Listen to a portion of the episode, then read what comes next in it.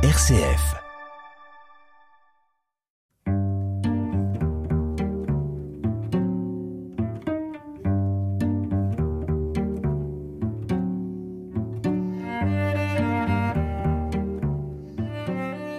Aujourd'hui, je reçois Antoine Cazin. Antoine Cazin, bonjour. Bonjour. La semaine dernière, Antoine Cazin, vous nous avez parlé des graffitis que des chercheurs ont découvert dans le château de Caen, un peu partout, à la porte Saint-Pierre, à une autre porte, autour de la chapelle, au milieu du château, à l'intérieur, à l'extérieur. Aujourd'hui, dans votre travail à la Fabrique des patrimoines, vous travaillez aussi sur les tableaux. Qu'est-ce qui vous amène des tableaux? Qu'est-ce qui vous demande plutôt euh, de photographier ou de radiographier les tableaux? Ce sont les églises, ce sont des châtelains, ce sont les communes Alors, euh, les tableaux que j'examine avec les outils d'imagerie scientifique, c'est des tableaux qui viennent en restauration et ils peuvent venir euh, de tous horizons. La plupart des tableaux viennent des musées normands. Mais il y en a aussi qui viennent des monuments historiques et des églises et puis parfois aussi des personnes privées. Euh, quiconque a un tableau peut euh, vouloir le faire restaurer, et dans ces cas-là, que ce soit un tableau d'une personne privée, d'une église ou d'un musée, on lui apporte le même soin, et le premier des soins, c'est de le documenter finement pour mieux comprendre son histoire et son histoire matérielle, et donc on lui fait tout un tas d'examens, comme quand on va à l'hôpital. Radio, photographie euh, en ultraviolet, sous infrarouge, en lumière rasante. Vous découvrez quoi alors quand vous faites toutes ces opérations comme à l'hôpital? Alors, on découvre d'abord l'histoire de toutes les turpitudes qu'ont pu euh, euh, vivre euh, ces objets. Ces objets, ils ont pu être découpés, déchirés, retaillés, ils ont pu perdre des, des morceaux de peinture, ils ont pu être restaurés. Donc ça, l'imagerie permet de le voir, même s'ils ont été parfaitement restaurés et que c'est invisible à l'œil nu, nous, on peut voir ça grâce à l'imagerie. Et puis parfois, on a d'autres surprises qui vont pas tellement changer le regard sur le programme de restauration, mais qui vont changer le regard sur l'histoire de la conception des œuvres. Ça, c'est assez magique quand on fait des radios. Parfois, on voit ce qu'on appelle soit des repentirs, c'est-à-dire un changement dans l'intention du propre peintre sur la même composition, un bras qui a bougé de place, soit parfois des compositions sous-jacentes, une toute autre composition qui a été recouverte. Vous pouvez nous donner des exemples précis de tableaux? Alors, euh, un Christ en croix euh, qui euh, parfaitement exécuté euh, à première vue, et à la radio, on voit que le peintre, alors souvent les tableaux d'église, c'est des peintres anonymes. Enfin, on n'en a pas le, nom. Les, les, tableaux sont rarement signés. En tout cas, ce peintre-là a dû s'y reprendre à au moins quatre ou cinq fois pour euh, avoir la bonne position euh, à son goût des, bras. Donc on a des bras qui sont plus ou moins levés, plus ou moins abaissés à la radio. C'est et, là euh, toutes les positions des bras apparaissent de la même façon, contrairement à l'image visible où il y a la, dernière intention qui, reste. Un autre exemple, un tableau de Courbet. signé Courbet avec un sous-bois et des, des biches donc dans des tons assez sombres et à la radio c'est le visage de Marie qui, apparaît. Donc ça, c'est assez magique. Et on a eu le cas inverse, on va dire, un petit peu au niveau de la, de, la chronologie des compositions. Un tableau représentant un portrait euh, du Christ, appartenant à une personne privée, signé euh, Corot, et à la radio, plusieurs compositions sous-jacentes, des paysages. Alors, en plus, la lecture se fait euh, à 90 ou à 180 degrés, donc on voit que c'était complètement différent. C'est du, du réemploi de, de, toile finalement. Antoine Cazin, à propos de ce corot ou du courbet dont vous nous parlez, vous avez découvert donc euh, les premières peintures. Les, les savez-vous si les spécialistes en fait ont dit ah ben oui ça on le savait en fait. Alors les histoires sont à chaque fois différentes et, et euh, effectivement les spécialistes pour dire on savait c'était un corot ou ça n'est pas un corot les spécialistes, c'est pas nous à la fabrique de, patrimoine. Nous, on produit de l'information et après, ça va être des experts en histoire de l'art qui vont se prononcer. Et c'est un tout autre domaine. Euh, moi, j'ai tendance à, dire que je suis du côté des sciences dures. Alors, Euh, ça ne veut pas dire qu'il y a des sens molles, hein, et c'est pas un jugement de valeur, mais je marque une frontière très claire euh, avec le domaine de l'expertise en histoire de l'art, qui est, qui est un tout autre domaine, qui est bien souvent lié aussi au marché, euh, au marché des œuvres d'art. Et nous, en tant qu'établissement public qui travaillons en très grande majorité pour des œuvres qui sont soit dans les églises, soit dans les musées, et qui sont donc inaliénables et incessibles, on se préoccupe pas de, de, de, ça, en fait. On apporte des éléments qui vont servir à d'autres personnes, mais on va pas donner le dernier mot.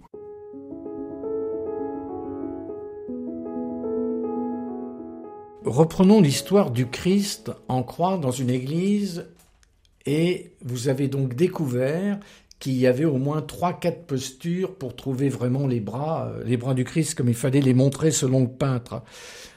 Est-ce que euh, tout ce travail que vous faites sur les peintures, est-ce que ça vous a donné, une question personnelle, ça vous donnait envie de peindre? Ah, ah, Excellente question. Euh, je crois que je suis vraiment trop mauvais euh, pour dessiner, pour peindre, et que euh, j'ai la chance de pouvoir me plonger dans plein de peintures et dans le, on va dire, dans ce qu'il y a derrière les peintures. Ça me nourrit suffisamment, on va dire. Ça me donne presque plus envie d'écrire ou de partager plutôt, c'est-à-dire de diffuser euh, tout ce qu'on trouve derrière ces peintures vers vers, vers les publics en général. C'est plutôt ça que ça m'inspire, on va dire.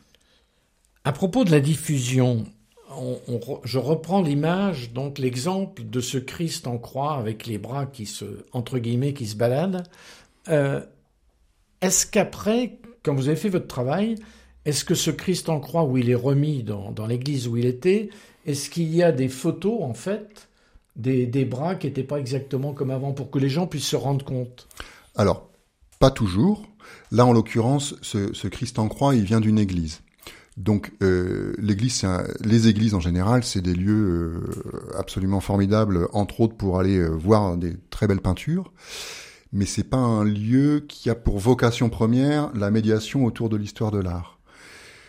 Euh, par contre, ces radios, par, par, exemple, ont été faites à l'occasion d'une exposition qui a eu lieu en 2014, qui s'appelait Beauté divine, qui reprenait un peu les, les, les chefs-d'œuvre des églises normandes. Et dans le catalogue de l'exposition, il y a pu avoir la publication de quelques exemples d'imagerie scientifique.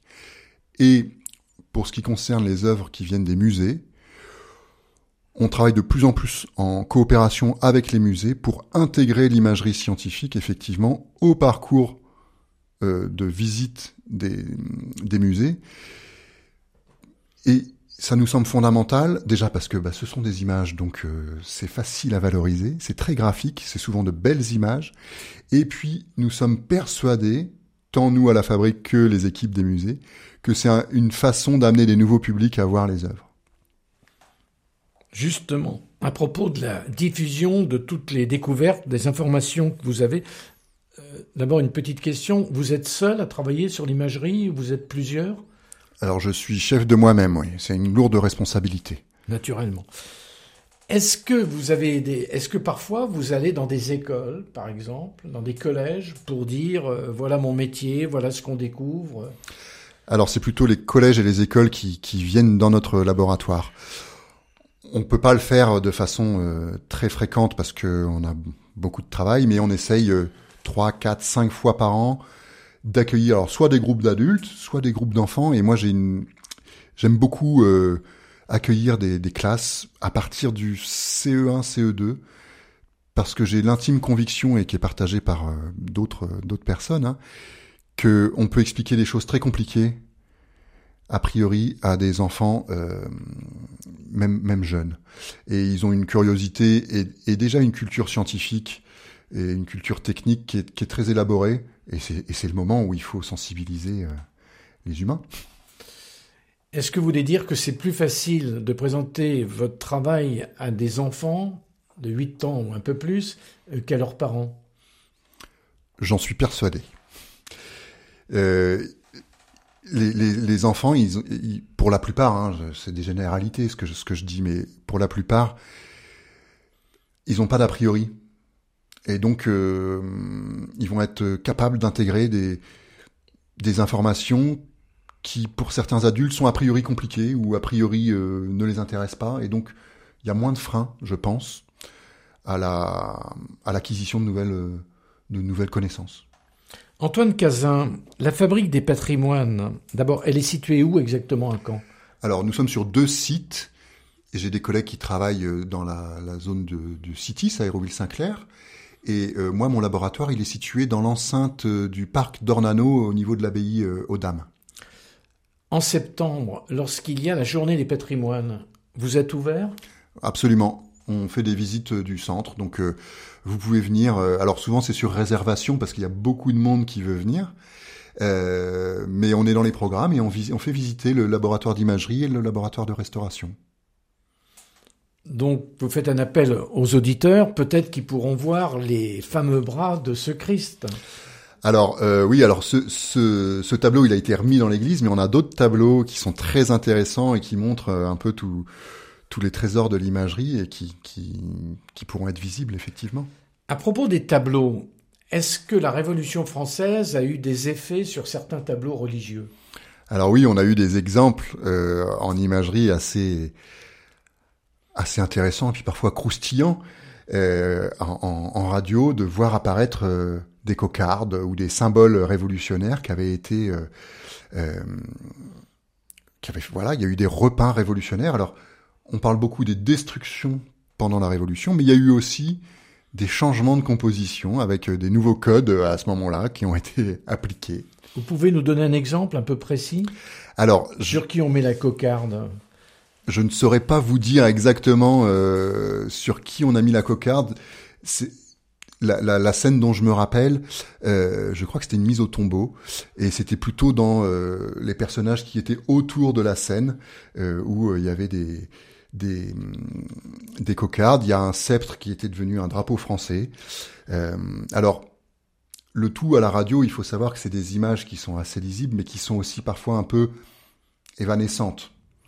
Et euh, c'est pendant le travail de restauration que euh, les restauratrices et les restaurateurs vont pouvoir mettre à jour, si c'est un choix qui est opéré hein, par les, les gens qui ont en charge la, la conservation, qui vont mettre à jour de façon plus fine ces compositions euh, sous-jacentes. Savez-vous si à l'université ou ailleurs, il y, a des, il y a des chercheurs, des spécialistes qui font des mémoires, des thèses sur justement euh, ces, ces peintures euh, révolutionnaires sur des sujets religieux?